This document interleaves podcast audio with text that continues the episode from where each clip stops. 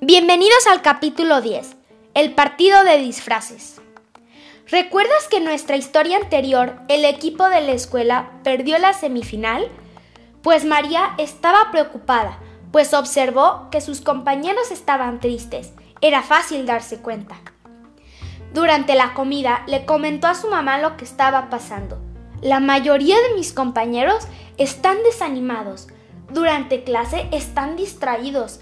Algunos caminan mirando hacia abajo y otros parece que cuando se acuerdan de haber perdido el partido solo mueven la cabeza como si no aceptaran lo que pasó. Pero su hermano Juan dijo, yo no lo creo, hoy jugamos fútbol durante el recreo. Sí, contestó María, pero muchos dejaban pasar la pelota sin ir por ella. Y no solo eso, se peleaban y no han podido entrenar bien. Es como si hubieran perdido el gusto de jugar fútbol. Pero si nadie ha dicho nada, ¿tú por qué vas a inventar que estamos tristes? respondió Juan. Yo no estoy inventando nada, lo estoy viendo. ¿Qué no sabes que el cuerpo refleja nuestro interior, nuestras emociones? preguntó muy seria María. Es verdad, dijo su mamá, tratando de explicarle a Juan. Nos expresamos a través de nuestro cuerpo, ¿Qué es lo que ven los demás. Nadie puede sentir lo que nosotros sentimos. La gente solo puede ver y escuchar. Te sugiero que hagamos unos panques entre los tres y se los llevemos mañana. Tal vez eso ayude. Aunque prepararon los panques, María no podía dormir pensando que sus compañeros y su hermano habían perdido el gusto por el juego. Tenían que hacer algo para recuperarlo. De pronto se le ocurrió una idea y decidió proponérsela al entrenador a la mañana siguiente. El entrenador, que parecía preocupado, aceptó la propuesta de María y convocó un partido de entrenamiento sorpresa para la siguiente semana. Todos en la escuela estaban inquietos y emocionados. Cuando llegaron al partido, el entrenador los recibió con máscaras para todos los jugadores. Y no solo para ellos, también todos los espectadores debían usar máscara. Pero, ¿cómo nos vamos a reconocer? preguntaron todos los jugadores a la vez. Eso será fácil. No solo nos reconocemos por nuestra cara, nuestro cuerpo habla de nosotros a los demás. Les aseguro que será sencillo que se reconozcan aún con la máscara puesta. Durante el partido, para sorpresa del entrenador y de María, todos los jugadores participaron muy emocionados. Se llamaban por sus nombres, aún con las máscaras, como si se reconocieran inmediatamente. Y al final, todos estaban muy contentos de volver a ser un equipo.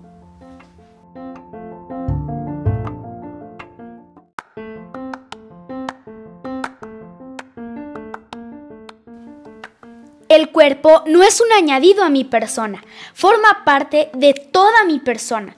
Me expreso a través de mi cuerpo, mis manos, mi postura, mi mirada, mi voz. Mi cuerpo habla de mí a los demás. Cuando me miran, ven mi cuerpo y entonces me ven a mí. Me reconocen a través de mi cuerpo y yo soy capaz de comunicarme con los demás a través de mi cuerpo. Soy capaz de comunicar a los demás lo que no se ve, es decir, lo que siento dentro, a través de mi cuerpo.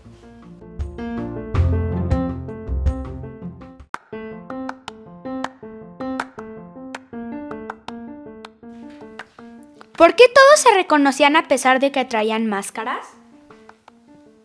Porque se conocían. ¿Qué expresa nuestro cuerpo?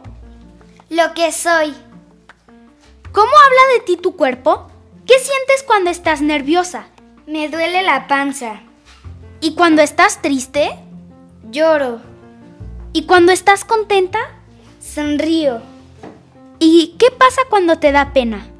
Me pongo roja.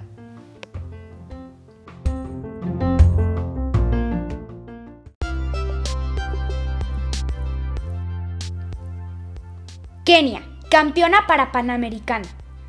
Estamos muy orgullosos de nuestra Parapanamericana. Se llama Kenia, nació en Aguascalientes y nos representa en el deporte de natación.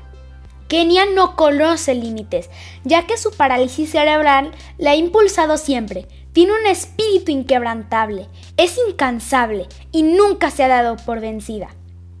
Ha participado en diversos campeonatos, como el International Paralympic Swimming, Paralimpiada Nacional de Paranatación, Nacional Varadero en Cuba y Juegos para Panamericanos Juveniles, entre muchos otros con excelentes resultados, en los que en repetidas ocasiones ha ganado primero, segundo y tercer lugar en diversas disciplinas. Todos los días entrena con mucha alegría para lograr sus sueños, y vaya que lo ha logrado. La apoyamos y animamos, pues es nuestra heroína del esfuerzo y constancia.